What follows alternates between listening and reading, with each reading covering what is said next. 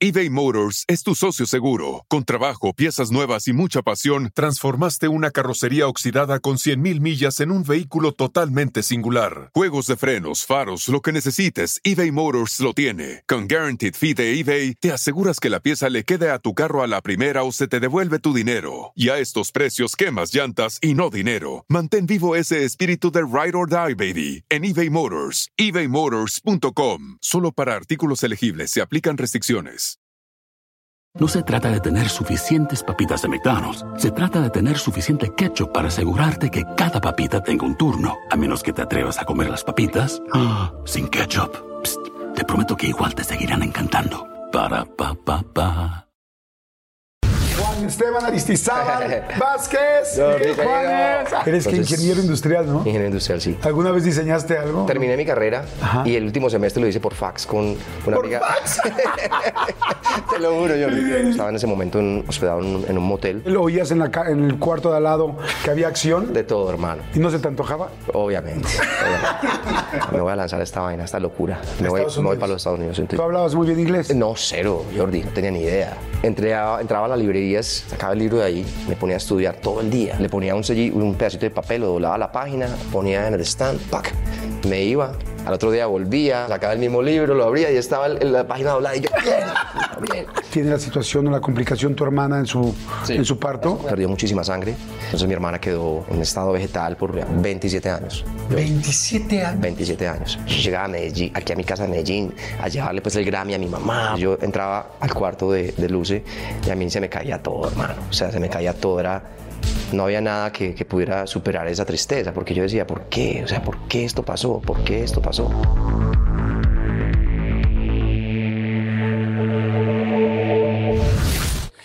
Oigan, pues un episodio más. Estoy feliz porque estoy en un lugar que amo en Medellín, Colombia.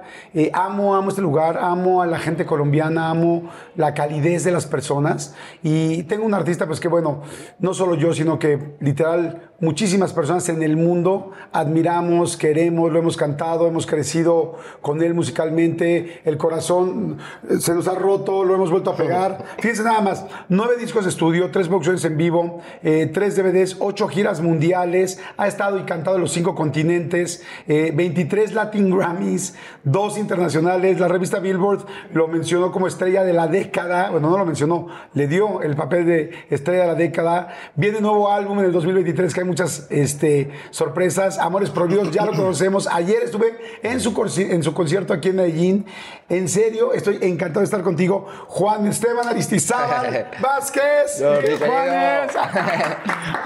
Qué hermano. Qué bueno lindo verte aquí. Muchas gracias. Y para mí igual. Porque tú acá. tampoco ya no vives aquí. Yo no, o sea, no vivo realmente aquí, pero vengo mucho. vengo Claro, mucho. tu Mi ma- mami vive mi aquí. mamá, mi mamá, mis hermanos, mis amigos. Tengo mi casa, pero pues obviamente viajo en estoy en Miami como una base. Ajá. Y viajo mucho todo el tiempo, la mayor eh, parte del año, realmente. Oye, qué, qué, qué lindo poder platicar contigo. A todos va a ser una plática increíble, eh, que además, les digo, los dos estando aquí en Medellín es algo máximo. precioso. Sí. Y yo siempre te he ubicado, mi querido eh, Juanes, Juan Esteban, Juan, mi querido Juan. ¿Cómo te dice todo el mundo Juan? Tus tu gente Todo Juan, me, ¿no? todos me dicen, de- me dicen Juan Esteban, Juanes, Juan. O sea, pero mi papá realmente me decía Juanes cuando estaba pequeño. Y mis hermanos, porque es la abreviación de mi nombre que es Juan Esteban. Me decían Juanes, por cariño. O sea, realmente el nombre este, comercial sale a partir de, como te decía tu papá de chiquito. Por eso le pusiste así. Exactamente. ¿Tu, ¿Tu papi ya había fallecido cuando tú escoges el nombre? Eh, sí, mi, pa- mi padre falleció hace 27 años. En ese momento yo no, no estaba en un grupo de rock, pero no tenía todavía mi carrera solista. Sí, Ah, Ayer que te vi en el concierto dije, no, se le sale lo rockero por todos lados. Sí, por todos lados es inevitable. Oye, qué manera de tocar la guitarra, cabrón. Gracias, no mames. Muchas gracias, muchas gracias. ¿Sigues estudiando? ¿Sigues teniendo Sí, clases? sí, siempre, siempre, siempre. De hecho, actualmente tomo clases eh, online con un profesor que se llama Tomo Fujita, que es un japonés que da clases en, en Berkeley, en, Ah, en Boston. Y yo a través de las redes sociales lo vi y un día le escribí, oye, man, quisiera tener clases de ¿Cómo guitarra. crees? Sí, señor. Hola, soy Juanes Sí, Internacional, sí. 27 Grammys. No, ¿Me no. puedes dar clase? Sí, y, y- y los japoneses son siempre muy, muy amables. Y me, me- me respondió, claro que sí, por supuesto, vamos a hacerlo por, por, eh, por Skype y no sé qué, de una, pum, y empezamos. Wow. Y sigo estudiando, y esto pasó un poco en la... eh, bueno, siempre toco la guitarra todos los días, obviamente. Pero mira que la pandemia fue, entre todo lo extraño que, es, que fue esta situación, pues me dio la oportunidad de, de empezar como a, a llenar unas lagunas que tenía, ¿no? Que me puse a estudiar mucho, entonces la guitarra, y fue donde hablé con él, la poesía, el canto, la composición, la armonía musical, en fin, todo esto, y, y ha sido pues productivo desde ese aspecto, ¿no? Oigan, este, bueno, quiero decirles que, como ya escucharon, eh, primero bienvenidos a todos. Vamos a tomarnos un. Nosotros agüita. Bueno, tú agüita. Agüita con limón. No tomas nada cuando vas a cantar, entiendo. No, no, no, nada, agua, agua, Eres- agua normal, sí. Como dicen aquí en Colombia, eres súper juicioso con tu voz, ¿no? Sí, sí, sí. Sí, ¿Sigues bastante. tomando clases de canto? También, también. Mi profesor de canto se llama Eric Vetro, que se lo recomiendo también. Es un tipo de Nueva York que vive en, en Los Ángeles. Y es un profesor de un nivel increíble y la verdad es que me ha cambiado la vida mucho. Me ha cambiado la vida. Wow. Mm. Oigan, bueno, pues ayer eh, me hicieron favor de invitarme al concierto, la pasé increíble, fue un concierto especial eh, de Juanes y Morat juntos, qué locura. Sí. Estaba eh, lleno, o sea, Sí, sí, full, 40 mil personas Ajá. y hoy repiten, ¿no? Hoy repetimos, sí. Dos conciertos fantásticos y este, tuve la oportunidad de pasar a platicar con Juan un poquito antes del concierto, ahí en el camerino, pero luego hubo un momento en el camerino que mm, había varias personas de tu equipo, tu tus amigos, en fin, que les pidieron a todo el mundo un poco de privacidad y te quedaste solo en el camerino. Creo, no sé si me equivoco, con tu mamá. Sí, así es, así es. Así es. ¿Qué hicieron? Bueno, mira, eh, estaba con mi madre ahí, mi mamá tiene 92 años, ¿no? Eh, y ella estaba desesperada por venir al concierto. Incluso cuando estábamos en el camerino, eh, estaba cantando Moral. Yo le dije, me, me- decía, mijo, yo estoy aburrido aquí, yo quiero irme ya para allá, pero mamá, es que falta mucho todavía. No, no me importa, yo me quiero ir a ver a Moral también. Entonces, bueno, ok. Pero antes de eso nos sentamos a hablar un poquito. eh, le canté un poquito una- de una canción que, que, le- que le compuse hace unos días. eh, ¿Tú, tú le cantaste ahí en el camerino? Sí, sí, sí, sí, muy pasito, sí, así como al oído casi. ¿Le Estaba gusta que cantando. le cantes? A ella le gusta, le gusta, le gusta mucho, sí. ¿De siempre? De siempre, sí. Le puse música que le gusta a ella. Hay un grupo, un dueto que se llama Garzón y Collazos. Y hay unas canciones que mi papá le cantaba a ella. Entonces, bueno, le, le ponía un poquito de la música. Ella goza mucho como, como cuando sale de, la, digamos, de, de su casa y ve algo diferente, y escucha algo diferente. Y, y es impresionante porque está muy conectada. Es decir, ella, mamá, mire, ahí está Paula Jaramillo. Mamá, mire, ahí está Mario. Hola, hola. Sí, a todo el mundo lo reconoce, lo saluda. Es muy, muy, muy ¿Qué especial. tanto hablas con tu mamá? Mucho, todos los días de mi vida. ¿Todos los días? Todos los días. Todos los días. Yo todos los días la llamo, mamá, ¿cómo estás? ¿Cómo amaneciste? Eh, siempre ha sido así, siempre. Y por ejemplo, antes de dar un concierto, ¿te hace algo especial ella? Bueno, cuando estoy con ella en persona, sí. Yo, mamá, por favor, deme la bendición. Entonces yo me, me- hago así un poquito, ella se toma el tiempo por la señal de la Santa La cruz. Cruz. Ya, Sí, no, nuestros enemigos. le- No, yo de que te acercaste con el pelo largo como paredes Jesús. O sea, me saqué de onda. Bueno, Y en Jesucristo. Cuando, cuando yo estaba pequeño, Jordi, imagínate, cuando yo estaba, yo soy el menor de seis hijos. Entonces, cuando yo estaba pequeño, estábamos todos, aquí vivíamos en el centro de Medellín, entonces nos sentábamos a comer a las, siempre a las 7 de la noche, a mi papá le gustaba comer a las 7 de la noche. Terminábamos de comer y bueno, entonces eh, empezamos con el rosario. Padre, Hijo, Espíritu Santo, el primer misterio, Señor, el Padre nuestro, todo el mundo empezando a rezar el rosario en la, en la mesa, ¿no? A medida que fueron creciendo mis hermanos, todos como que empezaron el rosario y se iban parando y se iban yendo. Pero yo era más chiquito, yo me tenía que quedar ahí. Ay, pobrecito. Santa María, Madre. O sea, mi mamá me enseñó la fe a través de la religión. Ok. Hoy en este momento, a mis, a mis 50 años, tengo un concepto muy diferente de Dios y, y, digamos, de la religión. Entiendo esto como un manual hacia la fe, pero tengo una- una- un concepto muy personal ya de, de lo que significa eso. Oye, ¿y ¿tendrá que ver la religión de tu familia, esta fe y esta cercanía? Porque a mí sé que son muy familiares, siempre lo han sido. Este, que una de tus canciones principales ha sido A Dios le pido. Sí, sí, 100%. Sí, porque, porque sí, mi mamá me enseñó esto de la oración. O sea, yo estaba muy pequeño, mi mamá me, me- me- me recuerdo incluso cuando me regaló unas, como unas estampitas chiquititas y me enseñó una pequeña oración y me decía, "Me- ponga esto en su billetera, esto siempre lo va a cuidar a usted. La, la- la fe de mi mamá es una cosa loca. pues, ¿Y tú sales al concierto con algo, una tarjeta, un santo? Tengo, un- tengo un, eh, aquí lo tengo, rosario que mi mamá me regaló. Ah, sí, y esa es la razón por la que yo me lo pongo, porque mi mamá me regaló esto. Entonces esto siempre está conmigo. Cuando, yo, cuando se me cae en la que no, yo no me toqué volver, yo tengo que ir por mi rosario. O sea, siempre lo, lo, lo llevo. Wow. siempre, siempre. Ay, señores, me. Salud. Salud, mi querido. ¿Qué tomas cuando tomas? Cuando tomo me gusta vino, Vino, un par de vinito. copitas de vino, sí. Antes tomaba whisky y todo eso, pero ya pues, me- me- no me gusta, me da mucho dolor de cabeza, pero, pero un vinito me parece chévere. Oye, a ver, cuéntame. Entonces, este, Bueno, eh, tu papá que falleció hace ya pues bastante más de 20 años, eh, ¿se dedicaba a la ganadería? Mm. Sí, mi papá tenía, tenía una finca en Carolina del Príncipe, que es el pueblo donde él nació, como unas tres horas de aquí. Tenía la ganadería y tenía en el pueblo, en, la, en la- el marco de la plaza del pueblo, un- una tienda. Una tiendita. De víveres y abarrotes. Entonces él cada ocho días venía a Medellín, compraba las cosas, las llevaba para allá las vendía. Era como un supermercado, por así decirlo. ¿Y ustedes atendían de repente ahí la Eh, tiendita mi- o no? Mis hermanos, más que todo. Yo estaba muy chiquito Muy en ese momento, sí. Pero sí, era algo para nosotros importantísimo. Salíamos del colegio, el, día que, el, mismo día que salíamos del colegio a vacaciones, ese mismo día nos íbamos. Ok. O sea, no era como que al otro día o no. era, Inmediatamente vámonos. nos íbamos y cuando eran vacaciones de diciembre, nos íbamos pues, todo el mes o y, y en junio, los dos meses. O sea, siempre estábamos crecimos en las vacaciones en este pueblo y en la finca de mi papá, que realmente fue algo pues, que yo agradezco demasiado. Ok. Porque fue el contacto con la naturaleza, con los animales, eh, y en este pueblo que, que, que, pues, que yo quiero demasiado. Oye, y cuando estaban en la tienda, en la tiendita, aunque tú estabas chiquito, ¿podías agarrar lo que quisieras? Claro, claro. ¡Ay, qué chingón! Ese siempre fue mi sueño de tener una tiendita, Sí, sí, sí. Yo recuerdo que lo que más me gustaba eh, era que mi papá tenía, bueno, tenía como en unos, como unos frascos como de vidrio así con la tapa. Se te abría la tapa y ahí eran como unas galletitas. Yo creo que eran galletitas como wafer, no sé qué marca era eso, pero eran- me encantaban. Yo siempre me metía ahí sacaba eso, me encantaba comer esas galletitas. Al lado de la tienda de mi papá había una cantina y después como tres cuadras más había una heladería donde, sí, entonces yo, yo le pedía plata y iba a comprar un helado pues de, de mandarina, de fresa, lo que sea, un conito pues así, me encantaba. Y montaba en bicicleta todo el día como un loco en ese pueblo. Wow, qué rico. Sí, me encantaba. Bueno, ustedes fueron seis hermanos. Seis. Mm. Tú el más chico, dos mujeres, Sí. cuatro hombres. Sí. ¿Cómo era vivir con seis, con, bueno, con cinco hermanos? Bueno, eso fue increíble, la verdad. Yo, como te conté ahorita, vivíamos en el centro de Medellín, ¿no? Y era muy loco porque era en pleno centro, cuando te digo pleno centro, es en la pepa del mango, hermano. O sea, eso... En la pepa del mango. una- Qué bonito. Una cantidad de carros y de buses y de bulla. O sea, yo no... Digamos, mi infancia en, en- en- en el centro de Medellín no fue como la típica infancia que salías al barrio y hablabas con los amigos a jugar fútbol. Pues eso no existía porque...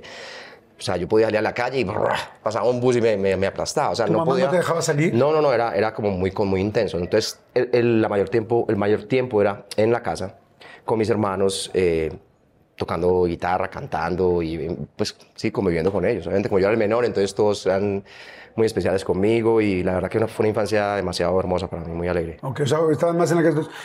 Y cantaban en las, no en la En- sala. En la sala de la casa, sí. En la sala de mi casa habían por ahí dos o tres guitarras y, y desde que yo tengo razón de ser, tengo, es más, en las fotos yo veo, la foto chiquitito, chiquitito de la primera comunión con la guitarra así más grande que yo, o sea, ni podía hacer las, las, las posiciones, pero yo estaba ahí tocando y cantando. ¿Sabes qué me imaginé? Siempre, siempre. Me imaginé como la novicia rebelde, así como todo así, do, a dear, Sí, sí, a sí. female, Sí, sí, no, era así. Estaban todos mis hermanos ahí y siempre cantábamos eh, música. La música que escuchaban en mi casa era Gardel, mucho, mucho de. Gardel. Mi papá le encantaba, mi hermano mayor le, encan- le encantaba, le encanta pues los Visconti, los Chalchaleros, los Panchos, Lucho Gatica, eh, Pedro Infante, José Alfredo Jiménez, bueno, en fin, toda esta música popular, Toto la Momposina, Joey Arroyo, Diomedes Díaz, toda música popular Ok. eh, folclórica latinoamericana. Entonces yo crecí realmente escuchando esto. ¿Quién te enseñó a ti a tocar tu primer instrumento? Eh, mi hermano mayor, Javier, fue el primero que me enseñó como a, a- a- sí, a to- a tocar la guitarra y después tuve un profesor que se llamó Gabriel Cañas, que, que tenía su, su escuelita como a unos, no sé, tres, cuatro, cinco cuadras de, de mi casa. Eh, yo me iba caminando con, con, la- con la- una, una señora muy especial que trabajaba en mi casa que llamaba Ana Pérez, que era como nuestra segunda mamá, por así decirlo. Ella siempre me llevaba y... como su nanita. Como su nanita, sí, como mi nanita, perdón. Y, y era muy, muy- esa mujer es muy, muy especial. Cuando ella falleció, casi nos morimos todos, pues fue muy duro para nosotros. Era Claro. parte de la familia. Pero ella me llevaba de la mano y era muy simpático porque cuando caminábamos por la calle, pues yo me ponía la guitarra aquí al hombro y parecía una guitarra andando sola, ¿sabes? No se veía ni mis pies ni mi cabeza. Era más grande que yo, pero este señor nos enseñó mucho eh, a tocar estas canciones populares. Wow. Oye, ahorita que dices que ibas con tu nanita y que te agarraba de la mano, ¿eres touchy? ¿Eres alguien que te gusta que te toquen, que te abracen? Sí, pues aquí somos así, hermano, aquí es abrazo, y cómo estás, y sí, aquí es, aquí es muy, muy así. Ayer vi algo muy lindo Sí. eh, que me pareció fantástico en el concierto. Entre que acababa un concierto, en que acabó Morat y empezabas tú, que la gente evidentemente estaba esperando, estábamos viendo la cámara de lo que pasaba en el escenario, en, el- en los camerinos. Y vi a la Chechi, a tu mujer, Sí. este, verdaderamente una relación preciosa, cómo te abrazó, tal, estaba feliz de que ibas a salir. Creo que te dio la bendición, no estoy seguro. Sí, sí, sí. Este, y dije, wow, dije, qué bonita relación, pero antes de irme a eso, eh, porque todas las relaciones pues han tenido que pasar por la construcción para llegar a lo que vemos. 100%. ¿no? Estemos o no estemos, lo que hay tiene que ver con las decisiones que hemos tomado. Así es. Pero, este, pero sí vi que te abrazaba mucho. Después te preguntaba si tú, tú eres de agarrar la mano a tu mujer todo el tiempo. Sí, sí, bueno, no todo el tiempo, pero sí, obviamente que claro, que, que, nos, que nos, nos abrazamos y para mí es, esa parte del contacto es como tan importante. Sobre todo me di cuenta de eso en, la, en el tema del COVID, que, que somos una una, cultura muy de eso, ¿no? de, dar la mano, de abrazarnos, no, no tanto como los japoneses, por ejemplo, que son más distantes, los alemanes, pero que es una cosa cultural, pero aquí nos encanta esa parte de la cercanía humana de, de abrazarnos y tocarnos y esto, ¿no? Entonces yo, yo sí creo que soy un poco así, ¿no? Y aquí todos los países somos así, los colombianos. Pues. ¿Con tus hijos cómo eres? Y no, pues imagínate, hermano. Eso es los, los todo, el día les doy besos, te amo, te amo, te amo. Todo el día les digo, te amo, te abrazo. No, mejor dicho, es una cosa. Hay, hay, algunos que digo, ya, papá, ya, por favor, ya, para ¿Quién, ¿Quién, es el que más dice, ya, papá, no, muchas gracias, pero ya estuvo? No, no, no, ellos, ellos siempre son, son así. Aguantan. Les encanta. Oye, a mí hay una cosa que igual y tú no te acuerdas, pero a mí dentro de toda, pues eres un cuate súper disciplinado, la no dejas de trabajar. Fíjense, eso es algo bien interesante. Juanes, no sé si todo el mundo lo sepa, pero eh, con tantos años de carrera, sigue en todo momento teniendo festivales, shows, conciertos, todo el tiempo. Sí, sí, me encanta. Todo el tiempo. Y, vaya que el urbano ha sido una locura y que tú no has entrado, o sea, que no has hecho urbano. Eh, y, y pocos artistas se pueden mantener con su esencia, con lo que les gusta con tanto trabajo. Eso es impactante, pero yo se lo atribuyo a varias cosas. Evidentemente al talento antes que otra cosa, pero, bueno, quizá antes que el talento, a la humildad. Te voy a contar algo que no creo que te acuerdes, pero yo te los platico. Este, estaba yo en Sudáfrica y era el Mundial. Tú ibas a cantar en la noche en el concierto de un día antes o el de apertura, no recuerdo. Un día antes, sí. Ajá. Y entonces eh, yo estaba haciendo material para mi programa de radio y pues necesitamos mucho material, ¿no? Y de repente vamos caminando por la calle y te veo entrando con tu esposa a un restaurante. Y entonces le digo a mi amigo Manolo, digo, amigo, acaba de entrar Juanes. ¿Cómo crees, cabrón? Le dije, sí. le dije, madres, digo, sería fantástico conseguir una entrevista con él. Pero pues está muy, muy de una, como dicen ustedes, así como se está llegando, sentando restaurante, viene con su esposa, viene con un amigo. Es, va a ser muy incómodo. Pero dije, pero sería lo máximo. Le dije, mira, no pierdo nada. Llegas, te sientas, piden algo. Y dije, sé que esto sería, es lo normal, el 95% es que me diga, evidentemente, ¿no? Pero dije, ah", me acerqué te dije, hola, este, Juanes, ¿cómo estás? No me conoces, soy Jordi tal, este, de México. Perdóname, por favor, por lo que voy a hacer. Antes de que te sirvan, antes de que a comer, me regalarías una entrevista para el radio en México. De, y me dice, sí, claro, digo, yo así de, 15 minutos. O sea, imagínense lo que está diciendo. O sea, Juanes ya era Juan, se iba a cantar en el mundial, imagínense nada más. Y él me dice, claro, hermano, con mucho gusto. Y yo, así, y dice, en serio, y se volteó con mano y yo, cabrón, mete la pinche grabadora ahorita, pero ahorita.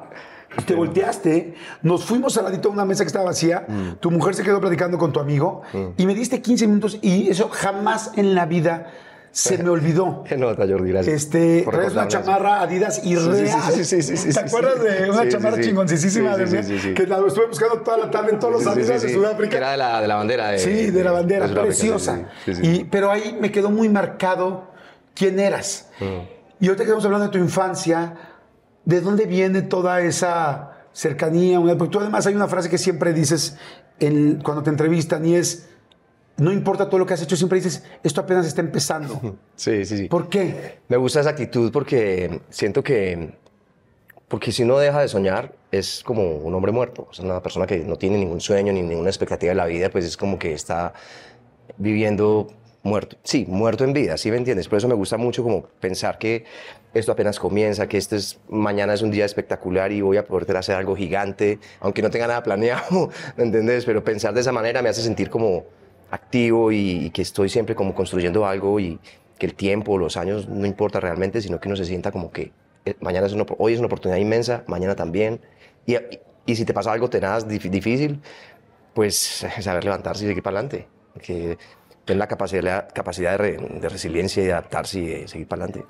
¿Toda tu familia tiene esa esencia? Yo creo que sí. Mi mamá sobre todo, yo creo que ella fue la que nos enseñó eso. ¿Qué le decía? Así que tú te acuerdes de, así de esas lecciones que dice la mamá, de algo que te dice de chiquito que es, sí, esto no se me olvide nunca. Sí, a mí me pasó algo muy loco con mi mamá.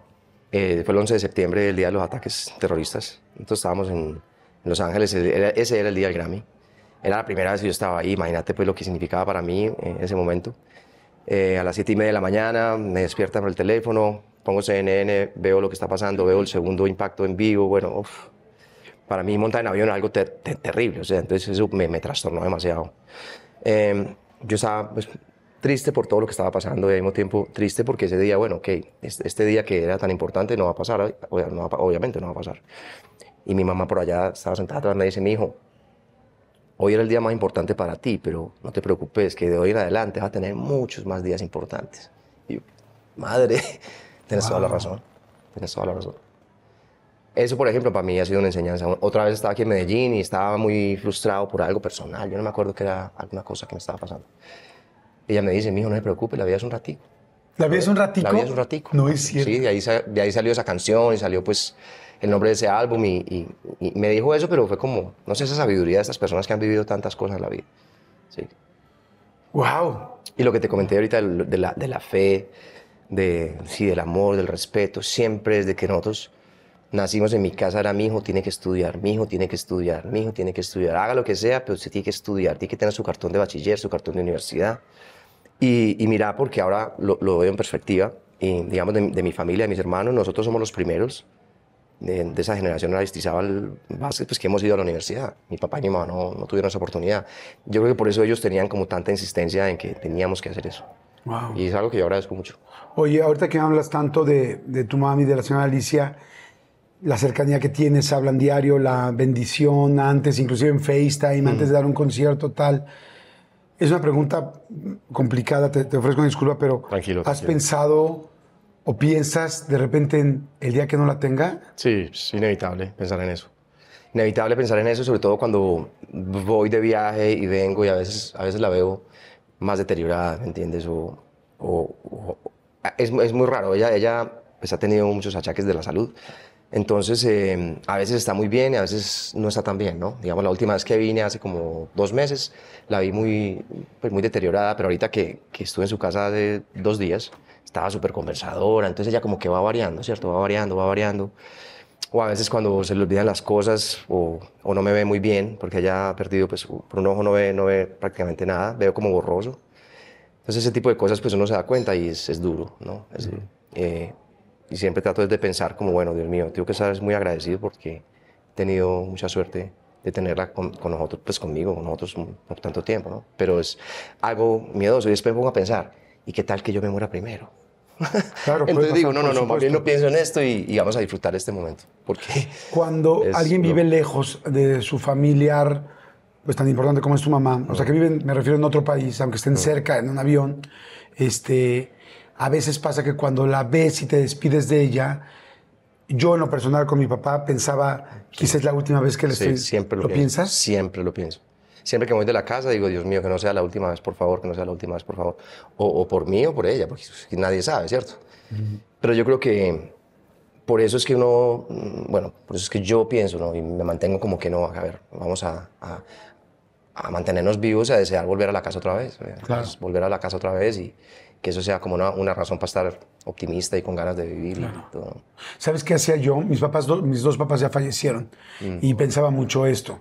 Y, y yo lo que hacía era que cuando estaba con mis papás, veía la mano a mi mamá, le agarraba la mano, le agarraba la oreja y decía, ve esta oreja, ve esta manita, ve estos ojos, ve esta nariz, siéntelos ahorita que este cuerpo está con tanta vida. Sí, sí. Porque la vida también algún día decidirá que uno de los dos estará en otro plano. Claro. Y ese día quizá voy a ver esa manita de una manera distinta. Entonces trato de agarrar. La última vez que dormí con mi mamá, ya grande, se te estoy hablando que yo te diga, tú y yo somos súper contemporáneos, yo tengo la misma edad que tú. Este, me dormí con mi mamá y le agarré la mano así y la abracé. Y, y yo pensé, dije, guarda este momento. Sí, sí, guarda este momento, porque aunque yo, tú tengas 40 años, posiblemente sea la última vez que tú le agarras la mano así a tu mamá. Y te lo juro por Dios que lo pienso y lo siento. ¿Te pasan cosas así? Me, pa- me pasa todo el tiempo y siempre pienso eso que tú, o sea, lo que tú acabas de decir. Es decir, como yo la abrazo y digo, Dios mío, este momento que se me quede para siempre aquí en cualquier cosa. Y siempre, pues hablo con, con la gente que, que, amo y a veces, no sé, en los conciertos a veces digo, por favor, amen a sus familiares, abracen, los digan que los quieren las veces que sea necesario, no importa, no importa. Y a mis hijos, por eso es lo que te digo de mis hijos todos los días, Dante te amo, Pablo te amo, Luna te amo, o sea, pero como un CD ahí. me encanta, no me importa, o sea, es como que es parte. Yo igual. Oye, bueno, entonces me regreso a la infancia. Entonces, cantaban en la casa, tal, no los dejaban salir mucho porque estaban, como dijiste, en, el, en el hueso del mango. En la pepa del mango. En la pepa del mango. y entonces estaban en la pepa del mango y tal, tal. Entonces cantaban, tú fuiste a tomar clases con el maestro que me dijiste. Sí. Este, en la escuela las influencias musicales creo que había como dos grupos, ¿no? Era muy, muy Unos eran los, los, pops. Sí, sí, sí, sí. Entonces yo llegaba, bueno, yo estaba ya en tercero bachillerato. Imagínate esto, Jordi. Yo llegaba y, y, toda, y toda, mi, ¿cómo te, mi el imaginario que yo tenía, mi imaginario, era el que tenía en mi casa. Yo, yo solamente escuchaba esta música popular. No tenía ni idea de que era Menudo, ni Luis Miguel, ni ninguno de esos personajes que en ese momento era lo que estaba en furor, ¿cierto? Yo llegaba a mi, a mi colegio, tercero bachillerato, y eran todos de verdad. O sea, los discos de Luis Miguel, las chicas los llevaban al salón, de Menudo. Y todo el mundo, yo, ¿pero qué es esto? ¿Qué es? Yo no, ni, conocía. Yo vivía en otro mundo totalmente diferente. Eh, y ese fue como el primer shock que tuve como, como con un mundo exterior al, a, a, a, mi casa. Luego después... Eh, en el bachillerato, ya en tercero bachillerato, sí, cuarto bachillerato, el rock, por ejemplo.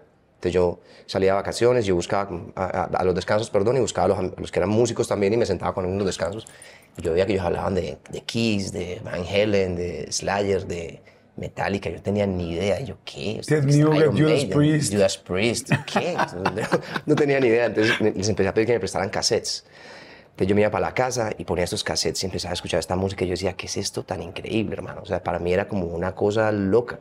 Lo más rockero que yo había escuchado en mi casa era los Beatles y los Rolling Stones, porque había unos vinilos en mi casa. Pero el resto nada. Entonces después ya eh, Carlos Pardo, que es un gran amigo mío que estaba allá en el show, eh, que fue novio de mi hermana Mara por muchos años, fue la, persona, la primera persona que me llevó a la casa vinilos para yo escuchar de otra cosa, que no fuera Carlos Gardel. ¿Te acuerdas cuál fue el eh, primer vinil que llegó que no fuera Carlos Gardel, los eh, Panchos? Rush, Yes, eh, Van Halen, Bruce Springsteen, em, Black Sabbath. No mames, fantástico. Sí, sí, sí. Y yo veía ese, ese, ese cover ¿Urgent era de, de Rush? Urgent. No estoy seguro Creo que de ese disco. No, me acuerdo. Bueno, en fin. Tom Sawyer y bueno, yo no, no, me acuerdo realmente. Ted era, de, de, hace mucho. No, ese era otro, ese era otro. Ajá. Eh, yo veía ese, ese cover de Black Sabbath y yo decía, esto está como muy miedoso, hermano, que esto está miedoso. Como una señora ahí como toda tétrica, parada afuera de una, de una casa como toda miedosa. Ponía eso y sonaba, no, yo decía, ¿qué es esto tan chévere? Y empecé a sentir una atracción por este sonido, mm, o sea, muy increíble, que tenía mucha relación como con la situación que se vivía en esta ciudad en ese momento. Entonces empecé, ya tenía 13, 14 años, 15 años, empecé a salir de la casa por primera vez, solo con mis amigos, a, a descubrir esta selva, que era una cosa increíble. ¿Cómo era vivir en esa época? Eh, aquí en Colombia, específicamente en Medellín, era un poco, creo, la época de Pablo Escobar, Era la horrible. época de narcotráfico, la época de violencia. Horrible, era horrible, era horrible, porque de alguna manera, eh, y como una manera, y como una forma de sobrevivir, diría yo, y nos fuimos como no acostumbrando a eso, pero era como que ya vivíamos con eso, ¿sí me entiendes? Entonces sonaba una bomba y era como, ah, sí, ahí sonó una bomba o no sé qué. E- Era miedoso, man, horrible. Sobre todo aquí lo que más me impactó de, de todo ese momento fue, bueno, a, a mis hermanos obviamente, que les pasó varias cosas. La bomba de la Macarena, la Plaza de Toros, uno de mis hermanos estaba ahí, no, no, no le pasó nada afortunadamente, se lastimó, pero no le pasó nada. Pero hubo una, una, aquí una, una matanza, se llama la matanza de Oporto, la masacre de Oporto, que fue algo tenaz, que fue una discoteca de chicos jóvenes, donde yo fui con mis amigos del colegio, íbamos a entrar y no pudimos entrar, por alguna razón no recuerdo cuál, no pudimos entrar, nos fuimos para una cercana que se llamaba Casa Verde, pero cuando estábamos sentados en la mesa en Casa Verde pidiendo, llega corriendo el mesero, váyanse ya de aquí, que acaba de haber una masacre aquí al lado, váyanse ya para su casa. Y aquello fue horrible porque... ¿Al lugar donde ustedes iban a entrar? Sí, sí, sí. Ahí O sea, literal, ¿se salvaron? nos salvamos de, de milagro, o sea, de milagro. Eh, cuando hablo con, mis- con uno de mis hermanos, mi hermana Mara me dice, es que estamos vivos de milagro, pues, o sea, es que lo que nos ha tocado vivir aquí ha sido muy loco. Eh, al otro día me llaman por la mañana un amigo, hey, imagínate que hay un amigo, uno que conocíamos, Camilo, Camilo estaba ahí, hermano, ay, ¿cómo así? Yo no puedo. Entonces, Camilo era de mi colegio, yo le daba clases de guitarra, entonces yo llamo a la casa de Camilo como a las 10 de la mañana, eh, por favor, Camilo, no, él no está, señor. ¿Dónde está? No, es que no está, me contestó la muchacha, no, él no está, es que ayer él- a él lo mataron. Y yo, ¿cómo así? Dios mío, man. eso fue para mí un golpe muy teso, muy duro, muy duro, muy duro. Y esa época de Medellín es horrible, horrible. Por eso aquí en Medellín cuando salen todas estas series, hermano, de narcos, o sea, a nosotros nos da fastidio. Porque a pesar de que eso fue hace tanto tiempo, ya no, pues la ciudad ha cambiado, no significa que ahora no tengamos ningún problema. Obviamente que sí, pero, pero su- sufrimos demasiado con eso. Sí. Fíjate que, que me gusta mucho que digas y que además que digas que pues evidentemente no te gusta esa imagen, porque digo, por ejemplo, México tiene la imagen de violencia en todo el mundo, ¿no? Todo el mundo dice México, el lugar más peligroso, uno de los lugares más peligrosos del mundo, ¿no? Colombia, la gente piensa narcotráfico, tal, y dices, y gente como tú, como Shakira, como Balvin, como Maluma, este, como Carol G, están campeando, o sea, yo siempre lo digo como Yatra, digo, wow, o sea, simplemente, o sea, Shakira, Juanes, Fonseca, empezaron a cambiar completamente, o sea, es hablar otro tema, otro discurso de Colombia, de todo lo que tiene Colombia, talento, música, corazón, humildad, cercanía, Sí. y eso es algo muy lindo, o sea, Sí, Shakira, Shakira fue la, pues creo que la primera, no, no la primera, porque antes de Shakira obviamente estaban muchos otros artistas de música como Grupo Nietzsche o toda la Momposina y esto, pero digamos a un nivel así comercial gigante, gigante, pues Shakira obviamente y Carlos Vives. Y Vives, yo creo que ellos para, pues para, para, para todos nosotros fueron como, wow, pues, o sea, esto se puede, Claro. esto se puede. Pero fíjate qué lindo, quizá no, digo, seguramente lo has pensado, pero quizá no tanto como te lo estoy diciendo ahorita. O sea, es eso que te duele tanto de Colombia, de esa imagen, tú le estás haciendo, tú eres una parte importantísima de que le da otra imagen a Colombia. O sea, Sí, tú bueno, con pues, tu trabajo, con tu sí. disciplina, con todo. Qué, qué lindo, porque estoy, te acabo de mencionar siete de los artistas más importantes del mundo. Sí, y ahora, y bueno, y ahora, Jordi, aquí lo que está pasando en esta ciudad es increíble. No te imaginas. En ATT le damos las mejores ofertas en todos nuestros smartphones a todos. ¿Escuchaste bien? A todos. A los que toman juntas de trabajo desde el celular y los que las toman desde la comodidad de su cama. A los que nunca traen funda y a los que traen funda cartera. A los que se tardan dos semanas en contestar y a los que contestan con notas de voz eternas. A los influencers y a los que tienen su cuenta privada. A los nuevos clientes y a los existentes. ATT le da sus mejores ofertas en todos sus smartphones a ti y a todos, porque conectar lo cambia todo. Las ofertas varían por dispositivo, sujeto a términos y restricciones. Visita att.com o una tienda para más detalles. eBay Motors es tu socio seguro. Con trabajo, piezas nuevas y mucha pasión, transformaste una carrocería oxidada con 100.000 millas en un vehículo totalmente singular. Juegos de frenos, faros, lo que necesites, eBay Motors lo tiene. Con Guaranteed Fee de eBay, te aseguras que la pieza le quede a tu carro a la primera o se te devuelve tu dinero. Y a estos precios, quemas llantas y no dinero. Mantén vivo ese espíritu de Ride or Die, baby, en eBay Motors. ebaymotors.com. Solo para artículos elegibles se aplican restricciones. Yes. La cantidad de productores, de compositores, de artistas nuevos que la gente todavía no conoce mucho, pero bueno, esto es una locura, hermano. Lo que está es una revolución. Y no, No. solamente a nivel musical, sino también a nivel cine, eh, literatura, pintura. O sea, es una cosa de verdad, en serio, muy, muy especial. Yo, yo lo siento, ¿eh? Sí, yo cuando llego, cuando chévere. voy a Provenza, Sí, al Parque. Lleras, digo, ¿qué es esto? Digo, Sí, aquí se respira talento en cada esquina, en cada persona. no, hasta yo me sorprendo. Yo digo, esto, esto no es la Medellín que yo conocía, esta no es. O sea, esto es una locura. Oye, ¿cómo te. Compras tu primera guitarra o cuál fue tu primera Sí. guitarra? Bueno, mi primera guitarra era, pues, estaba en la casa realmente, pero mi primera guitarra eléctrica me la compré en una prendería, no sé cómo se dice en México. ¿Una prendería. casa de Una casa cosas de usadas? compraventa, sí, es. Ah, com- cosas usadas, ajá. Y como yo vivía en el centro, pues, entonces yo me iba a andar al centro a buscar. Entonces estuve ahorrando durante como un año, pues todos los, el, el dinero que me daba en mi casa para comprar la comida en el colegio, pues yo no me la gastaba, entonces ahorraba la plata. Mis hermanos me ayudaron un poquito con algo y después eh, me compré una guitarra que era marca Cort, una guitarra, no sé ni... Eh, llegué a la tienda, la prendería, la compré, fue mi, prim- mi primera guitarra eléctrica, pero no tenía amplificador ni tenía ni siquiera cable para conectar. Entonces yo era como que tenía la guitarra, pero ni sab- no sabía ni siquiera cómo tomar la púa para tocarla. O sea, nunca había tocado con la púa, siempre tocaba con los dedos. Ok. Eh, así que fue como muy chévere, pero bueno, co- conocí amigos, amigos, un día se me ha dañado la- el sistema eléctrico de la guitarra y un amigo me dice, no, yo conozco un amigo que estudia ingeniería electrónica que te puede ayudar a arreglar esa guitarra. Y yo, ah, listo, de una, vamos. Nos montamos en la, en la O bus. sea, la compraste sin que funcionara. Sí, sí, era sin como cable. sin cable, sin, nada. amplificador. Bueno, entonces nos fuimos a la casa de este amigo mío, se llama Andrés García. Entonces Andrés, llegó a la casa de Andrés García, tenía una guitarra que él mismo había hecho. un- y era como con chuzos así y espadas y era wow, ¿qué es esto tan increíble? Tenía el pedal de distorsión que él mismo había hecho y yo, no, este man es un teso, hermano. Y tocaba mucho mejor la guitarra que yo. Entonces yo le dije, Andrés, enséñame a tocar un poco la pajuera, ¿cómo, cómo es esto?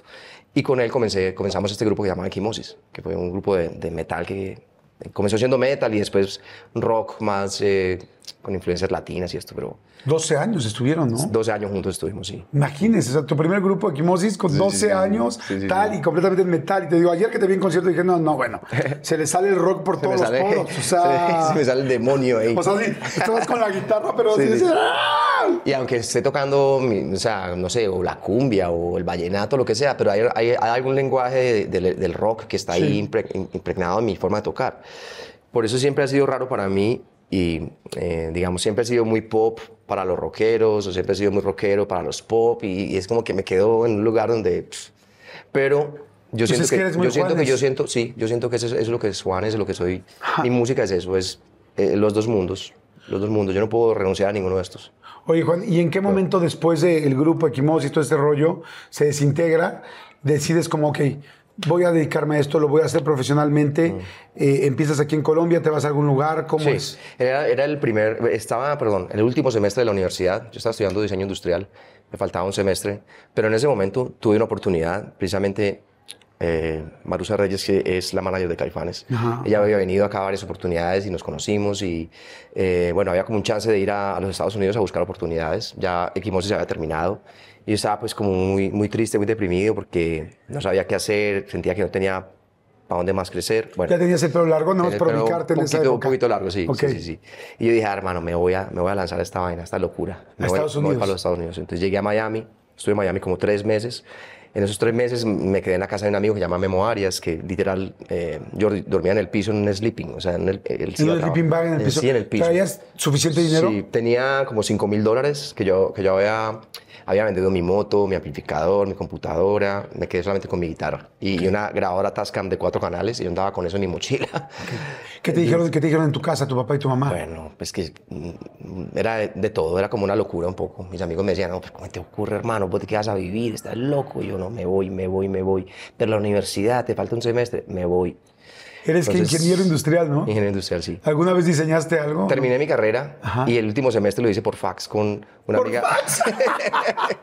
te lo juro, yo. Te lo juro. La chingada por te lo juro, fax, te lo, no te lo juro, te lo juro. Hay mucha gente que nos está viendo que no sabe qué es un fax. Verdad, verdad, que es, que es, es, es- que- que- Entonces yo le mandaba los trabajos a mi amiga, eh, se llama Paula Logreira, que estaba en su casa y yo le mandaba por fax esto, ya los llevaba a la universidad y, bueno, era una cosa loca. ¡Wow! Pero qué chingo que lo acabaste. Sí, sí, que no, desde no. ahí se nota mucho la disciplina. Tenía, no, y tenía eso de mi casa, de mi familia, que yo tenía que terminar. Entonces yo terminé mi carrera y me gradué con muchas dificultades y pasado, digamos que mm, del noveno semestre a que me gradué pasaron como, no sé, puede ser 3, 4, 5 años, Ajá. pero me, me gradué. Muy bien. Sí. Entonces llegas a Miami. Llego a Miami. 5 mil dólares. Sí, sleeping 5 mil dólares. Yo tenía, tenía una, una chaqueta, bueno, una chaqueta no, no, cha- ay, cham- chamarra.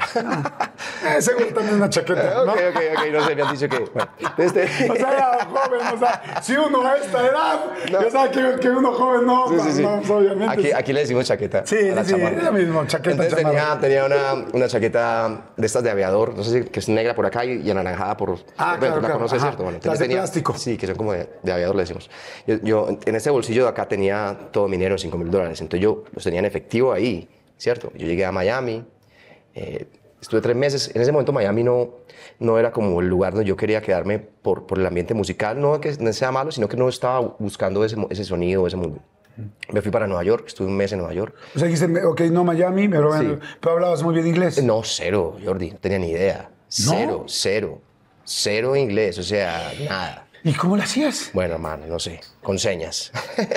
con señas, era muy, muy extraño. Pero obviamente como estaba desesperado por, por aprender a hablar inglés, pues entonces tenía que esforzarme el triple para poder aprender. Me fui a Nueva York, estuve en Nueva York un mes.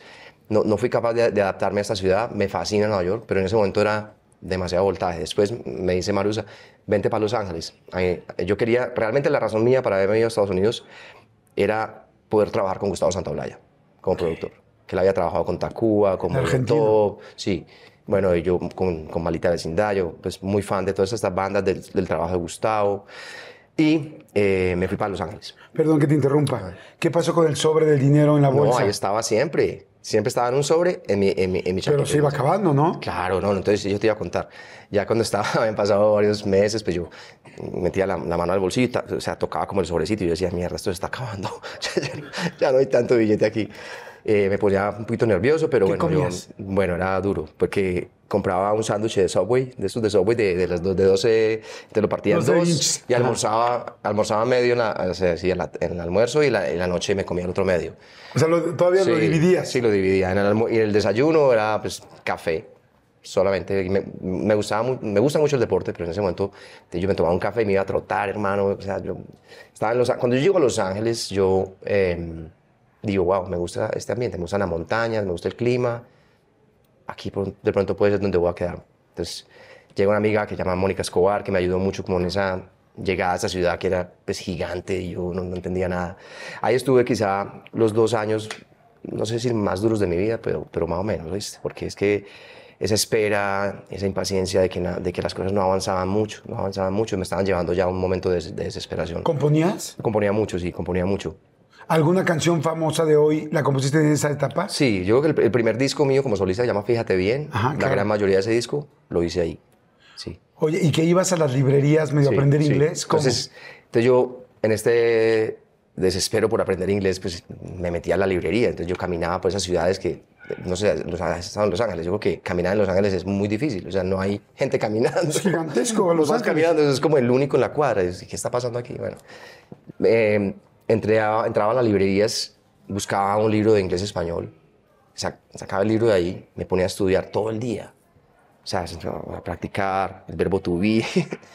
en fin, hermano. Veía televisión en closed caption. Con closed caption escuchaba la música con las letras y yo trataba de asimilar el sonido con, con la pronunciación. Y después en las películas veía las acciones con, el sonido, la palabra, conectaba todo eso y trataba como de- desesperado de buscar. Listo, entonces terminaba el libro este, le ponía un, selli- un pedacito de papel, lo doblaba la página, ponía en el stand, ¡pac! me iba. Al otro día volvía a la misma, a la misma sección, sacaba el mismo libro, lo abría y estaba el- la página doblada y yo, bien, bien. ¿Era una librería Sí, sí, sí. pública o era una sí, era tienda esta, ¿cómo de- se llama? Eh, Books and Novels, creo que se llama eso. Barnes and Noble? Barnes and Novels, eh, perdón. Ah, es Ahí, una ahí. tienda de... Literal. Es una tienda de libros. Sí, yo no, yo no, un Gandhi. yo no compraba, ¿no? Yo me metí ahí, me sentaba con un cafecito y Sí, no, pues depende, pues entonces el dinero se está haciendo chiquito, pues güey, Claro, ¿para qué Y caminaba compramos? y todo el tiempo pensaba en las letras, pensaba en las letras, tareaba melodías, letras, letras, ¿no? Llegaba, me quedaba en casa de amigos porque era muy... La primera vez eh, me estaba en la casa de Mónica donde me quedaba, por ejemplo, la manager del edificio me decía, no, usted no puede quedarse aquí, aquí solamente puede vivir una persona. Entonces hacíamos la trampa. Entonces, antes de que la manager llegaba, yo me tenía que ir, o sea, antes de las 8 de la mañana yo me tenía que ir de la, de la- de la casa. Entonces yo salía, yo, ¿qué hago ahora, hermano? ¿Para dónde me voy? 6, 7 de la mañana, No, hermano, tomaba un bus, hermano, me iba hasta la playa Santa Mónica, me quedaba por allá caminando como un loco, volvía, me iba para la librería, me iba para cine. Y a las 7 de la noche, que ya a la mañana se iba, yo llegaba otra vez, Mónica llegaba del trabajo, ya trabajaba en Fonovisa. Entonces, este, bueno, pues entraba a la casa, era como que, bueno, ok, listo, pero yo estaba siempre con esa idea de que yo tengo que lograr esto como sea, yo no me voy a rendir, o sea, empeñado, Ok. empeñado. Pasaron como dos años de muchas historias buenas y malas, hasta que un día Marusa me dice, eh, me llama, yo estaba en ese momento en- hospedado en, un- en un motel y En un motel. en un motel, sí, que quedaba, además, irónicamente, en una, en una zona de, de- de- de mucho dinero. Pero ahí había un motelito eh, muy raro, muy raro. Y oías Que hoy ya no existe. lo- Oye, y en el motel oías en, la, en el cuarto de al lado que había acción De todo, hermano, de todo, de todo. y no se te antojaba. Obviamente. Obviamente, Obviamente, pero yo en ese momento estaba como en otro mood. Estaba Claro, como tan- claro. Estaba en otro mood, estaba muy O sea, en un motel te estaba muy puedes quedar deprimido. mucho tiempo. Estaba muy deprimido. Ah, estás muy deprimido. Sí, porque ya había pasado dos casi dos años, se me acaba el dinero, eh, la impaciencia, bueno, porque esto... Entonces suena el teléfono, eh, recuerdo que el teléfono era rojo, así como, como llama? Cuando estoy yo, Samar usa el teléfono con Gustavo Santaolalla. Eh, che, querido, ¿cómo estás? Escuché tu demo, me encanta, quiero trabajar con vos. ¡No mames! Sí, hermano. Lo que llevabas esperando. No, yo me, vea, yo me puse a llorar, hermano, que me hubiera ganado la Copa del Mundo ya. eh. O sea, eso... ¿Lloraste fue- ahí? Pues no delante de, de ellos ahí, pero sí la emoción. Porque ya había llorado antes por frustración. Es como que yo no puedo creer que me voy a tener que devolver a Colombia sin nada. ¿Y tu mamá qué te decía cuando le decías me va a devolver? M- Mi mamá me decía que no me devolviera. Eso era lo más increíble, hermano. ¿Ah, sí? Yo llamaba todos los domingos, collect. 1-800, collect. Hablaba con mi mamá y cuando estaba muy desesperado, mi mamá me decía, no, no, no, mijo, tranquilo, tenga fe, siga para adelante, no, no se preocupe que Dios le va a ayudar. Y yo, en vez de decirme que me viniera, me decía que me quedara. Era muy loco Oye, eso. ha de ser lindísimo pensar en ese momento de no, tú tenga, usted tenga fe, tal, tal, y pensar en el momento de ayer antes del concierto. Loco, muy 92 años, Muy loco. 40 mil personas esperándote Sí, sí, afuera, sí, todos gritando y tú cantándole a tu mami aquí. Sí, sí, sí. Es muy difícil de asimilar Qué todo eso. Difícil. cabrón. Ayer cuando terminé el concierto, llegué al camerino y mi, mi- mi esposa me preguntó, ¿cómo te pareció? ¿Cómo te pareció? ¿Cómo te pareció? Estuvo increíble. Y yo, espérate que, espérate que no, o sea, necesito, necesito asimilar esto, esto porque fue demasiado extraño todo. Pero sí, es claro, pienso en todo eso, pienso en todo eso. Wow. Oye, entonces te habla Gustavo Santolaya. Bueno, me encantó, che, quiero trabajar contigo. Mm. Sí, bueno, tal. y cambió mi Cuelgas, vida, cambió ah. mi vida, hermano, porque me firma Universal Music para el sello de Gustavo que llama, se llama Surco. Eh, y eso significa que ya me daban viáticos todos los días, me daban un carro, podía irme a, una- a un apartamento a vivir tranquilo. Estuve grabando durante tres meses, creo más o menos, ese primer álbum, en el año 99. ¿No? Terminamos de grabar. Ya llevaba mucho tiempo en Los Ángeles, estaba muy cansado, así que me voy a Miami. Perdón, paréntesis. Mm. Una vez que te dan tus viáticos y ya tienes tranquilidad de dinero, ¿hubo algo que te compraste que dijiste, ay, que No, tenía tantas ganas de... Comida. comida. Podía ir a comer a un restaurante normal, carne. normal. O sea, no lo podía creer. Ya que no fuera nada más el subway a la Sí, mitad de la no, mitad por de la favor, mitad. por favor. En, en- en un, en un momento de esos, hermano, pues crítico, hacía, hacía agua, hacía, perdón, hacía arroz con agua. O sea, es decir, arroz hecho y agua de la canilla. Abría la canilla, tomaba agua y hacía arroz y yo comía esa vaina, hermano. Ok. Y a, a veces estaba muy desesperado, llamaba a otra amiga muy especial conmigo, llamaba Patricia. Vente para acá, mijo, para que comas pollo. Vente para acá, vente. Yo tomaba, no sé, eso quedaba lejísimo, en el Bali, por allá al otro lado. Wow. Y me iba para allá y comía y yo, ella me daba mucha energía también, sigue adelante, tranquilo, todo va a estar bien, o sea, era, era como Cuando estuviste angelitos que le aparecen a uno en Claro. la vida. Cuando estuviste deprimido, en algún momento, ¿es una persona que puede ser depresiva? Yo algún sí, momento- sí, 100%, 100%. Pero en algún momento ¿quién no- ya no quiero vivir. Eh, no hasta el punto de pensar en eso, pero, pero sí, sí al punto de, de- Pero no sé, muy loco esto, Jordi, porque siempre he tenido ese momento, pero no ha, no ha habido algo más poderoso que el amor que yo le tengo a la música para, para decir, hasta aquí llego, bye, no más.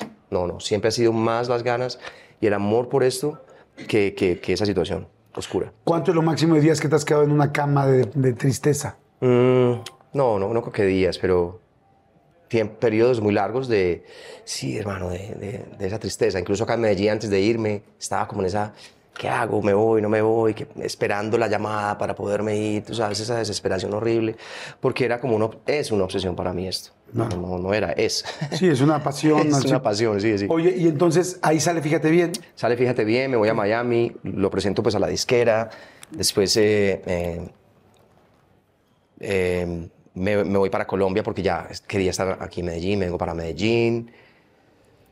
Después comienza, sale mi primer álbum, el año 2000. eh, y bueno, todo comienza a cambiar de una manera increíble. Te quedas impactado con cómo le fue al álbum, ¿no? Sí, claro, imagínate. Eh, fue mi primer álbum con Universal Music. eh, viajábamos por todas las emisoras con la guitarra, cantando, lo que te decía. Entonces el rock, no, eso es muy pop. El pop, no, eso es muy rock. Era siempre como en esa dualidad ahí extraña. Pero bueno, llegaron los Grammy, nos nominaron, los premios, este, lo, lo- lo nuestro, lo- en fin, todo esto empezó a pasar y era como un sueño. Empezamos Ese a- disco tuvo siete nominaciones al Siete nominaciones. Imagínense, por favor. Siete, siete. Primer disco de tu vida. Siete, siete. Que o sea que tengas siete nominaciones al. ¿Tú sabes lo que pasó ese día, Jordi? No. Una locura. Fíjate que yo estaba en la casa de Andrés Recio, que trabajaba con Fernán Martínez, y estábamos, habíamos llegado de Guatemala. Primero que todo, yo no quería ir a eso, a, a la lectura de las eh, nominaciones. Yo no quería ir, porque estábamos en Guatemala y ya llevábamos como un mes viajando. Y yo estaba súpermente enamorado. Estoy, pero estaba en el momento, obviamente, comenzando mi relación con mi esposa. Y yo lo único que quería era irme para Bogotá. Yo quería irme para Bogotá a ver a Cecilia. Yo me quería, yo no quiero ir, yo me quiero ir para Bogotá a ver. a- Tenemos que ir, hermano, vamos, es muy importante. Bueno, pues pucha. Llegamos a Miami un aguacero en, en Miami tremendo. Entonces mis tenis estaban súper empapados, mis tenis. Tenía unos Nike Presto, me acuerdo exactamente de la... Entonces los puse a secar en la ventana de la casa de mi amigo, en, un apartamento, los puse a secar ahí, hermano. Al otro día eso me amaneció emparamado, hermano. Yo no tenía nada más que ponerme. Yo, pues, me va a tocar ponerme esa, me, me pongo esos tenis, Todos mojados. emparamados. Para ir a los grabados. A las nominaciones. A las nominaciones. Entonces yo, yo llego a esas nominaciones y yo era el perfecto desconocido, Jordi. A mí nadie me conocía, sí, por ahí habían escuchado mi nombre, pero nadie me conocía. En cambio yo veía entonces, a todos los superartistas y yo decía, wow, ¿esto qué es tan teso, hermano? Wow. Y empezaron a decir mi nombre una, dos, tres, cuatro, cinco, seis, siete veces ese día, hermano. Yo no lo podía creer. ¡Wow! Tanto no lo podía creer que tuve que escaparme, me fui para el baño a llorar de la emoción, hermano. Yo decía, no, llamé a mi mamá, a mi, a mi, a mi esposa. Ah, aquello fue muy loco, muy loco, increíble. Fue muy bonito. O sea que tu esposa está desde el principio. Ella está desde principio. el principio. Si yo conocí a mi esposa cuando grabamos el segundo video de ese disco, o sea, eh, como en agosto del año 2001, creo, uno del año 2000. Ok. Ahorita, ahorita te quiero preguntar esa historia para que platiques cómo se fue armando esa historia de amor. Oye, entonces, siete nominaciones, tal, Sí, empieza el sí. primer disco, trabajo, trabajo, trabajo, todo muy bien. Sí. Pero entonces es cuando lamentablemente eh, tiene la situación o la complicación tu hermana en su, en su parto. Eso fue antes, antes. Lo de mi hermana fue en el año 96, creo, Ah. 94 por ahí. Eso fue horrible. Quizá mucha gente, especialmente en México y muchos latinos en Estados Unidos, quizá no saben exactamente lo que pasó. ¿Qué pasó? Bueno, mi hermana Luz Cecilia eh, estaba en embarazo. y el día del, del parto eh, fue un poco tarde, según entendemos ahora, después de lo que pasó ya en perspectiva. Yo había llegado de la universidad, estaba en mi casa con mi novia en ese, de ese entonces, que era otra, otra amiga mía. Eh, y para mí era como, wow, yo voy a ser tío, qué chévere, estoy feliz. ¿Iba a ser tu primer Mi sobrina? primer- era nuestra Mariana. primera sobrina, Mariana, entonces todo el mundo estaba feliz porque Mariana, nuestra primera sobrina. Pues entonces vamos a ver a la sobrina, que ya van a hacer. Entonces yo llego a la, a la, a la habitación del hotel, eh, del, del- del hospital, hospital. perdón, que quedaba como a dos cuadras caminando de mi casa, en el centro. Cuando yo entro a ese cuarto, veo el cuarto con las luces apagadas, a mi mamá y a mi, y a mi tía acá llorando y la cama tendida. Y yo, ¿qué pasó? ¿Qué pasó aquí? ¿Qué pasó? No, mijo, es que Luce tuvo una complicación en el parto y, la está, y están en, en emergencias. Y yo, ¿pero, ¿pero qué pasó? ¿Pero está bien? Sí, sí, no, están allá, pero no sabíamos qué estaba pasando. Conclusión, tuvo una hemorragia interna, perdió muchísima sangre, eh, su sangre era O negativo. Solamente mi hermano mayor y yo teníamos esa sangre. No había suficiente sangre en el hospital. Y ustedes ni siquiera, o sea, fue todo. Le fuimos a donar y todo esto, pero en que- entre que todo esto pasó, pasaron como 20 minutos. Entonces mi hermana quedó eh, pues en coma, en estado vegetal por, bueno, para resumirte la historia, 27 años. 27 años. 27 años, sí. Tu hermana, en ese momento, ese mismo día, entra en coma. En ese mismo día, sí. Ella no la pudo pues ni, ni conocer ni nada. En- en la- en el parto entra en coma. Ok. Sí. Wow, qué fuerte. No, una ¿Qué les dicen los doctores a ustedes cuando dicen, oye, Cecilia está en coma? ¿Y qué dicen? ¿Cuánto tiempo puede funcionar? Eso le preguntan, ¿no? Sí, en ese momento, pues esto fue hace ya casi, casi 30 años, pues en ese momento era como una incertidumbre, no pensábamos nunca que esto iba a ser tan grave o tan largo. Obviamente era grave lo que estaba pasando, pero no sabíamos a qué nivel eh, eh, era esto. ¿no? Eh, le hicieron muchas eh, eh, infusiones, se llama, infusiones de sangre, a, a tal punto que, que, que- que se, se deformó, era como una, una inflamación del cuerpo, era algo miedoso, lleno de tubos, o sea, era una cosa miedosa, entonces era como la, la tristeza, pero la alegría, pero no sabíamos. Eh, y ¿Quién ahí- se encargó de Mariana? eh, de la niña? En los primeros años, la familia del, del, del, mari- del papá. Y en los, después, en los últimos años, eh, mi hermana se fue a mi casa. Mi hermana Cecilia se fue a mi casa a estar con mi mamá, hasta que falleció hace dos años. Oh, Y, y Mariana creció pues con la familia de su papá. de su papá. ok. ¿Cuánto tiempo estuvo tu hermana en el hospital en coma? Pueden ser seis meses por ahí. Muchísimo. Muchísimo tiempo. muchísimo. Porque además te voy a decir una cosa, digo, eh, fíjate qué, qué chistoso. A mi mamá le pasó exactamente lo mismo cuando nací yo. No me digas. Exacto, así igualitito. No. Y de hecho nos separaron seis meses porque Ok. ella estuvo en terapia intensiva seis Oh, meses. ok. No entró en coma, Ok, ok. pero estuvo muy, muy mal. Y este, precisamente por una hemorragia, y a ella la, eh, la sangre que le pusieron estaba, eh, estaba infectada de hepatitis C. No me digas. Entonces, bueno, en fin. Pero el asunto es que entiendo muy bien lo que dices. Entonces, pero seis meses para una familia, con una persona, con un familiar en el hospital es tremendo. No, tremendo. Porque es quién se queda, quién está, Tremendo. quién tal. O sea, es Todo como, por más que sean cinco Sí. hermanos, No. una papá y mamá, no, no, hay- no hay vida que te dé para estar seis meses todo el tiempo ahí. ¿Había alguien siempre ahí? Sí, sí, mi mamá, mejor dicho, mi mamá, esa fue la vida de ella a partir de ese momento. Mi mamá y mi tía Diela se dedicaron a eso. O sea, eso es la, a, a cuidar entonces, todos los días sin faltar durante toda la, sí, 27 años. Wow. Entonces iban al hospital, después ella se quedaba en la, en la casa de, de su marido, entonces iban todos los días allá. Eh, bueno, aquello fue una cosa muy loca, yo, la verdad, muy duro, muy duro. Y después se va, después se va tu hermana, bueno, llevan a tu hermana a tu casa. Ahí ya la cuidaba tu mamá. Mi en- mamá y mi tía En su recámara. en su recámara, todos los días estaban ahí. Eh, Ella no, no, no- no- nu- nunca sab- sabremos si escuchó o no, o, o vio o no. ¿Tú le hablabas? Nunca lo sabremos, todos, todos le hablábamos. Mi mamá todos los días, eh, Mariana iba, se la hija se acostaba encima de ella a llorar, encima Me de su mamá. digas. Sí, sí, Oye, es que además Mariana, su hija, nunca la conoció Eh, Nunca. hablando. Nunca. O sea, consciente. nunca, nunca, nunca, nunca. Hoy en día Mariana vive en Barcelona, es, son mucho más cercanos ahora, lo cual me alegra demasiado. Porque estaba más Porque con, nos- con sus eh, sí, ella estaba, pero ya se fue a Barcelona y nos hemos encargado, pues, de mi hermana y todos mis hermanos, de, de acercarnos mucho a Mariana y a protegerla, ayudarla, a cuidarle, a, a darle pues, mucho, mucho amor. Eh, porque creo que es lo que, lo que tenemos que hacer como familia. No, no. Aquí, no evidentemente, tú no tenías, ningún- obviamente, ninguna culpa con lo que te voy a decir, pero a veces uno lo piensa y lo siente. Por un lado, tú estabas teniendo un éxito, primer disco, segundo disco, Mm. todo empieza a funcionar después de mucho trabajo y mucha ilusión, que será tu proyecto, y por otro lado, las cosas están muy fuertes en tu casa. Muy, muy, Puta madre, ¿cómo? muy, muy loco, Jordi. muy ¿Cómo te loco. sentías Yo tú? llegaba a mi casa, porque, digamos, para darte un ejemplo concreto, lo logré mí. Entonces, bueno, yo llegaba a Medellín, aquí a mi casa de Medellín, a llevarle pues el Grammy a mi mamá por la fiesta y me encontraba con los amigos de mi colegio y nos reuníamos en mi- la casa de mi mamá a celebrar.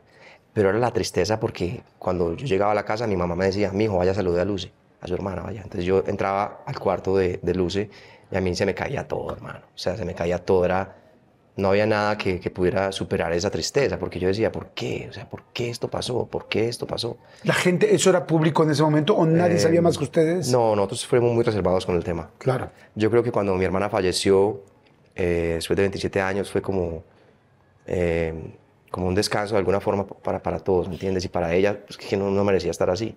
Ajá. Y eso nos, como que, todavía no hemos caído en cuenta de que eso pasó, pero pasó.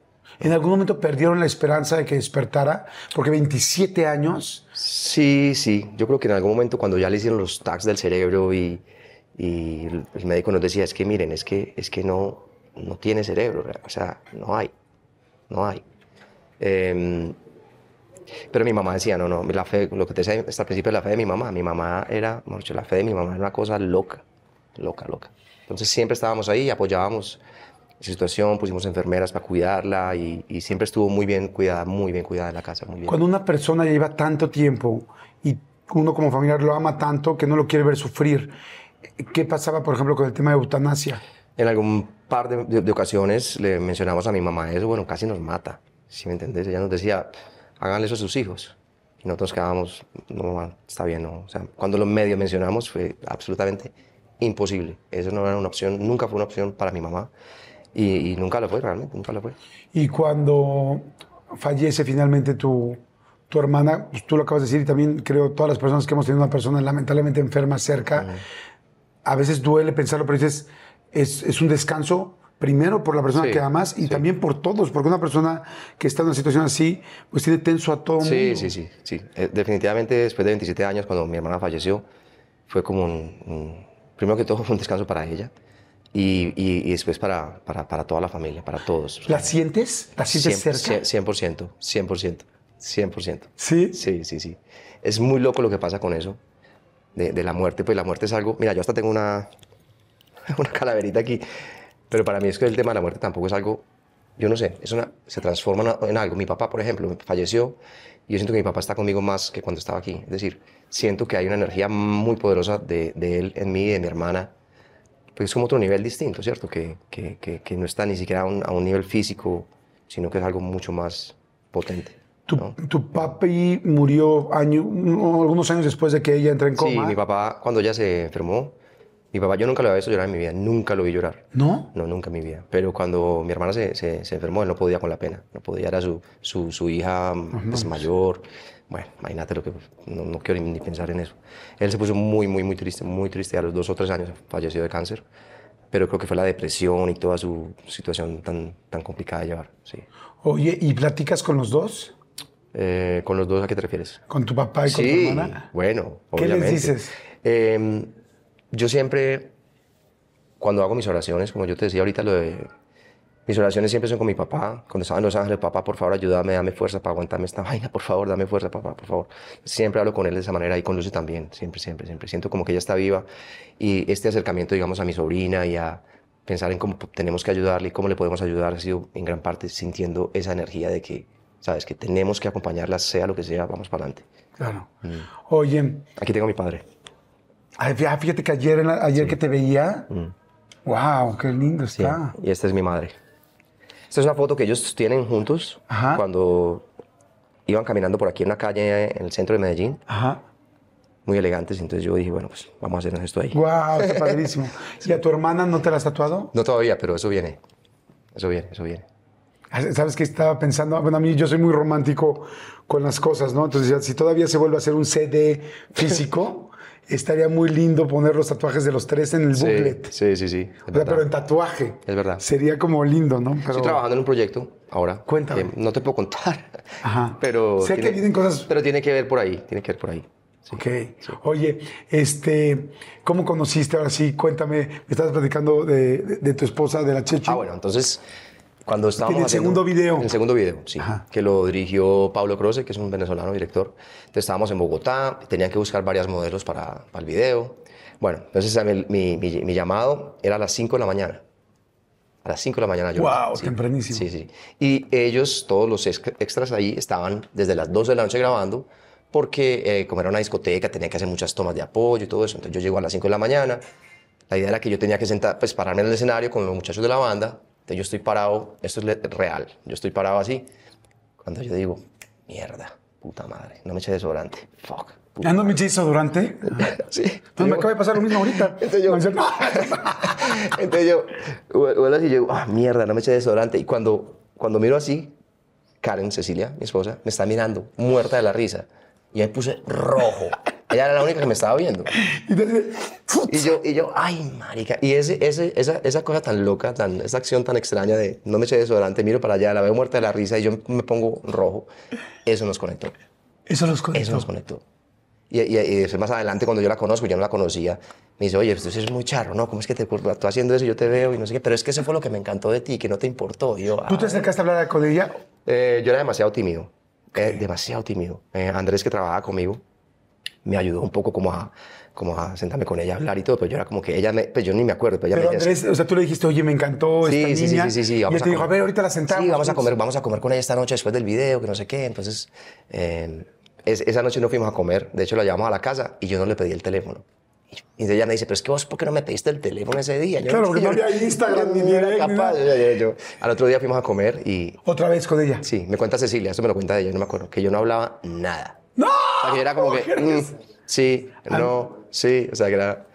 Pero bueno, nos conectamos y, y, y- y que sí nos conectamos, que llevamos 22 años juntos, tres hijos, nuestros, nuestra Wow. adoración. Hemos tenido momentos hermosos y momentos demasiado difíciles ah, de la relación, pero creo que aprendiendo mucho más. Le pediste tú, en, en México decimos la declaración, ¿te le declaraste oficialmente, quieres ser mi novia? ¿O fue saliendo o Em, cómo fue? Yo no le dije, ¿quieres ser mi novia? Yo le dije, ¿te puedo dar un beso?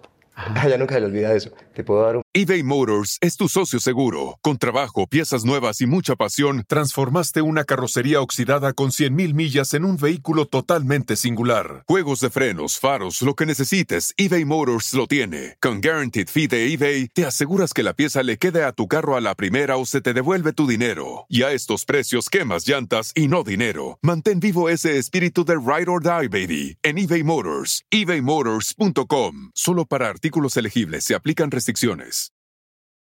Algunos les gusta hacer limpieza profunda cada sábado por la mañana. Yo prefiero hacer un poquito cada día y mantener las cosas frescas con Lysol. El limpiador desinfectante Brand New Day de Lysol limpia y elimina el 99.9% de virus y bacterias. Y puedes usarlo en superficies duras y no porosas de tu hogar con una fragancia que lleva a tus sentidos a un paraíso tropical. No solo limpies, limpia con Lysol. Beso? Y, y ahí comenzó nuestra relación. Y, Y no te dijo, los besos no se piden. Ah, no, nada, me, dijo, me, puedes dar todos los besos que quieras. Y yo, yes. ¿Cuánto llevan? ¿22 Eh, años juntos? 22 años juntos. eh, nos- nunca nos casamos por la iglesia, nos casamos por lo civil, escondidos. Eh, eh, y fue muy loco, Jordi, porque estábamos en Miami un momento de esto. O sea, mi mamá, Cecilia y yo estábamos viendo el gordo y la flaca, hermano. Pero nadie sabía que nos habíamos casado. Cuando exclusiva, tenemos los papeles del matrimonio de Juanes y Karen. Y mi mamá me, se voltea y me dice, ¿qué? ¿Cómo así que ustedes se casaron y no me dijeron? Esto es el colmo, no lo puedo creer. Mi mamá se puso histérica, la mamá, la familia de Cecilia, histérica, hermano. Era como, y, y no sé, yo- nos casamos escondidos, no sé ni por qué. Wow. Como tú dices, como todo matrimonio, hay buenos y malos momentos. Creo que lo han sacado ustedes muy bien adelante. Para mí son un ejemplo de pareja. Me encanta.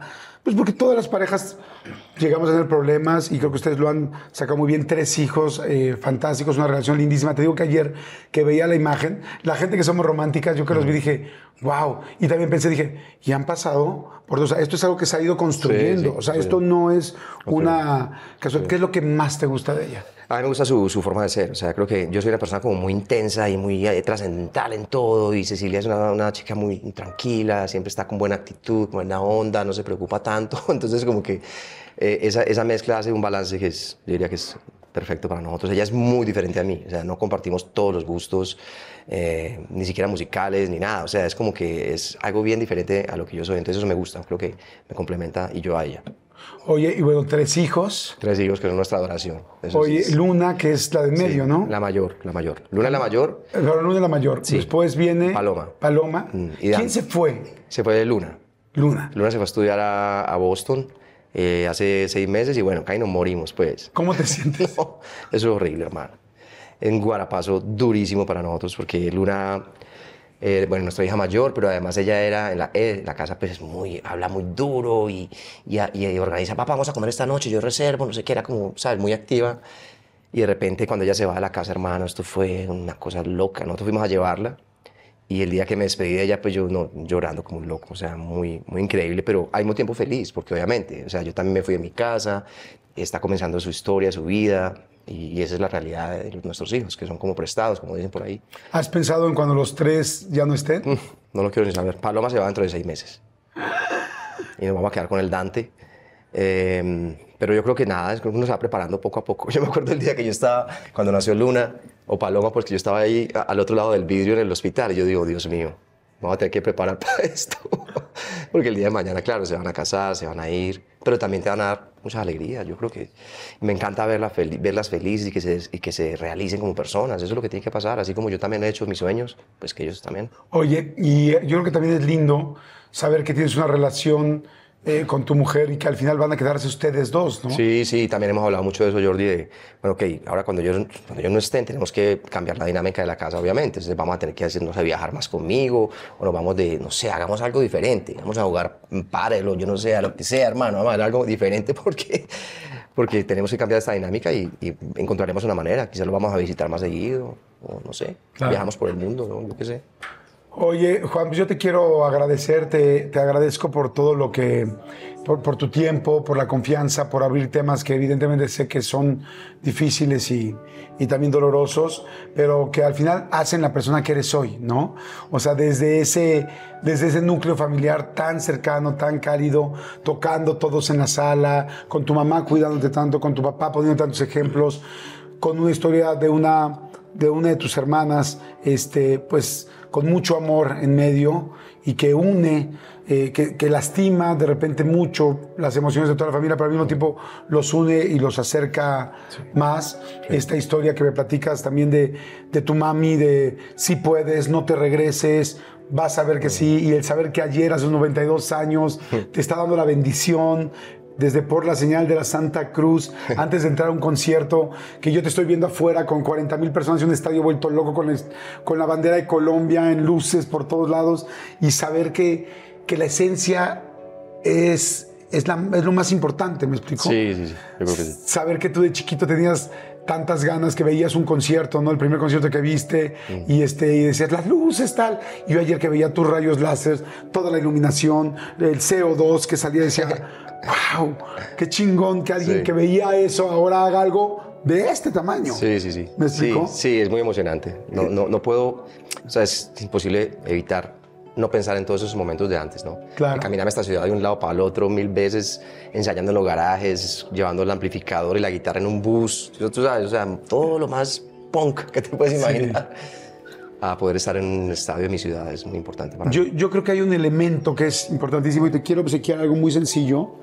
Este, te quiero obsequiar algo muy sencillo, que es este cuadro que pues todo el mundo dice, o la gente en el mundo decimos Juanes, y sabemos éxitos, muchos discos, porque además después del primer disco que platicamos, vienen los siguientes discos, y el siguiente disco, y cada vez es más que el otro, y más que el otro, y, y bueno, el, siguiente, el segundo disco tuvo, creo que es, eh, seis o siete premios, ya no solo nominaciones, sino Grammys, o digo, hablar de 22 Grammys, más dos Grammys internacionales, es una locura, una locura. Entonces la gente cuando ve Juanes piensa en todo este éxito en las canciones. Yo ayer te lo digo, que muchas gracias por la invitación al concierto para tu gente y para ti, muchas gracias. Yo decía, es que es éxito tras éxito tras éxito el concierto. Decía, ¿cuántas canciones famosas tiene Juanes? Es una, otra, otra, otra, otra. Porque hay conciertos que- de artistas que mega admiro, que hay cuatro can- grandes canciones. Pero 20 grandes canciones, 25 grandes canciones es muchísimo trabajo. Y entonces todo el mundo ve esto, ¿no? Y ve a Juanes, pero en realidad hay algo que tú me lo has mencionado todo el tiempo atrás de esto. El por qué también, evidentemente, tu talento, tu trabajo, tu disciplina, pero tu papá. El primer día de vacaciones, vámonos a trabajar. Eh, tu mamá, sí se puede, mijo. Ya me acabé los 5 mil dólares, sí se puede. Ten fe, ten fe, ten fe. 20 20 ta- 27 años de fe, también esperando a que tu hermana regresara que siempre estuvo ahí de una manera distinta. Eh, tus hijos, ¿cómo hablas de tus hijos? ¿Cómo hablas de tu mujer? Me encanta que es arriba, abajo. Te digo, ayer que los vi felices, contentos, ahorita que me dices, y al final, ¿cómo estás? ¿Cómo te sientes? O sea, al final, todo esto se basa no solamente en todo ese gran talento que tienes, esa disciplina, sino en algo muy importante que creo que es lo que ha hecho que Juanes esté aquí. Y es en esto. En la familia. ¿Qué es eso tan loco? Es en la familia. Wow. Eh, por eso este cuadro te lo quiero regalar. Dios mío. Porque en realidad, atrás de todo esto, atrás de Juanes, Dios está mío, man. verdaderamente esa familia con cada detalle. Tus tres hijos, tu mujer, tu mamá, tu papá, mío, tus cinco hermanos, tus dos hermanas, tus hermanos, eh, el que te hayan enseñado. Hoy tu hermano está contigo trabajando. Hoy el niño más chico se convirtió también. Hoy un poco también en quien junta a toda la familia y tú lo sabes. Estoy impresionado porque yo estaba tratando de pensar qué es lo que me quiere dar George acá, porque no entiendo esto. Aquí dice Juanes, pero no veo. Estaba pensando, ¿será que es algo como vasco o qué? Pero lo menos que yo esperaba que se leyera familia así. Qué loco, hermano. Gracias, hombre. No, no, no. Me quedo sin palabras, ¿oíste? Muchas gracias, hermano. Yo, yo quiero que cada vez Precioso que esto. veas este cuadro, Dios mío, man. eh, te acuerdes, te acuerdes de todo esto, te acuerdes de, de todo lo que hay atrás. Gracias. Te felicito, te amamos, te admiramos muchísimo. Quiero que a toda sepas la gente de amo, Estados Unidos. amo, amo, amo, amo tu país, México también. A toda la gente de Estados Unidos, donde, donde sea. A toda la gente. Amo a todo el mundo. Te, te felicito, amigo, pero felicito más que solo por la carrera, por el corazón, por la humildad y por la familia que tienes y por la que has hecho. Gracias, hermano. Jordi. Un placer. Felicidades y muchas gracias, amigo. Quiero, hermano. Gracias. Igualmente. De verdad, muchas gracias. Igualmente. Felicidades. Y gracias, gracias a todos ustedes. Gracias. Si les gusta, denle like. Si quieren compartirla, si creen que haya algo que tengamos todos que aprender, compártanlo como todas las semanas. Y muchas gracias, amigo. Gracias por la invitación. Gracias a todos. Y los quiero muchísimo. Gracias. Gracias a ti, hermano. Muchas Gracias. Oye, qué belleza, loco. No, no, ¿Es tuyo? Es precioso.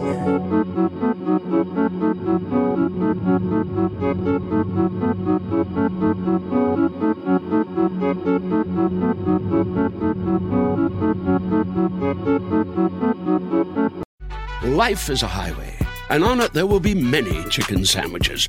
But there's only one McCrispy. So go ahead and hit the turn signal if you know about this juicy gem of a detour. Algunos les gusta hacer limpieza profunda cada sábado por la mañana. Yo prefiero hacer un poquito cada día y mantener las cosas frescas con Lysol.